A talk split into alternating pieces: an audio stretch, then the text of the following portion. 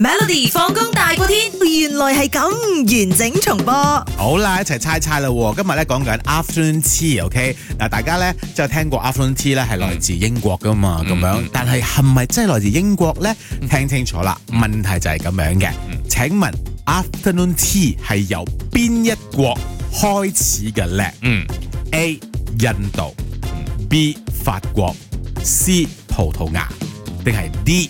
英國咧？嗱，首先講講先啊，好多朋友 WhatsApp 入嚟咧，好平均啊，A、B、C、D 都有嘅。咁我自己揀咗英國啦，我淨係幻想嗰個 picture，你知嘅咧，嗰啲貴婦着住蓬蓬裙啊，個頭戴住一個好 lady 嘅帽啊咁樣，跟住喺度啊冇嘅，有毛㗎，有雞毛啊，有啲花，好靚嘅係啦係啦，就喺度傾偈傾偈，冇點傾傾傾傾傾到嗰啲貴婦啦啊，嗰啲英國 feel 嘅，唔知係咪？我頭先已經俾咗好多機會你㗎你啦，拉我去印度喎係。啊！答案係錯嘅，英國係錯。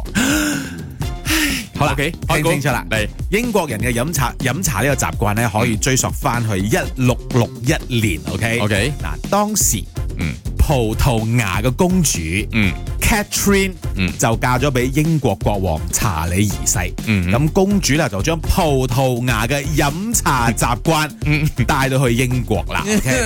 嗱點解咁講呢？當時咧葡萄牙啲貴族們咧係誒早餐係好豐盛嘅，但係午餐就相當簡單咁樣。嗯咁佢哋社交嘅晚宴呢，就大約八點晚上八點先開始嘅，啊中間會肚餓所啦以係啦，難免都會肚餓噶啦。於是有一個女伯爵呢，啊咁佢就好貼心咁吩咐啲工人就話：嗱，記得咯，每日下晝時間呢，嗯為公主準備一壺紅茶，嗯哼配上一啲小點心咁嗯哼嗯樣。哼咁公主之後覺得：咦，我好中意呢個咁樣嘅嗯嗯個嗯 tea set 啊，afternoon tea 咁樣啊即係頂。住於個是餓有先時候咧就會約下啲誒公主嘅朋友一齊啦去享用嘅，啊慢慢咧咁樣呢種形式咧就喺呢個上流社會流行起嚟啦，哦，就響即係英國嗰度即係流行喺起上嚟啦。葡萄牙流行起嚟嘅，哦所以佢要將呢樣嘢咧帶到英國，因為嫁去英國啊嫁嘛，咗英國，哦，咁佢哋教嗰啲係啦，啊咁去英國嗰度咧，哦佢就將呢 OK 件 afternoon tea 咧嗯發揚光大。You want tea, you want tea, but yeah, yeah, my Justine, yeah, princess, 啊 yeah, 啊 yeah, yeah. Remember my name 啊，Catherine 啊，啊，my this is my heart husband 啊， This is- 查理二世啊。 This is good, this is butter cake 咁樣。每逢星期一至五傍晚四點到八點，有 William 新偉廉同埋 Nicholas 雍舒偉陪你 Melody 放工大過天，陪你開心快樂閃閃閃。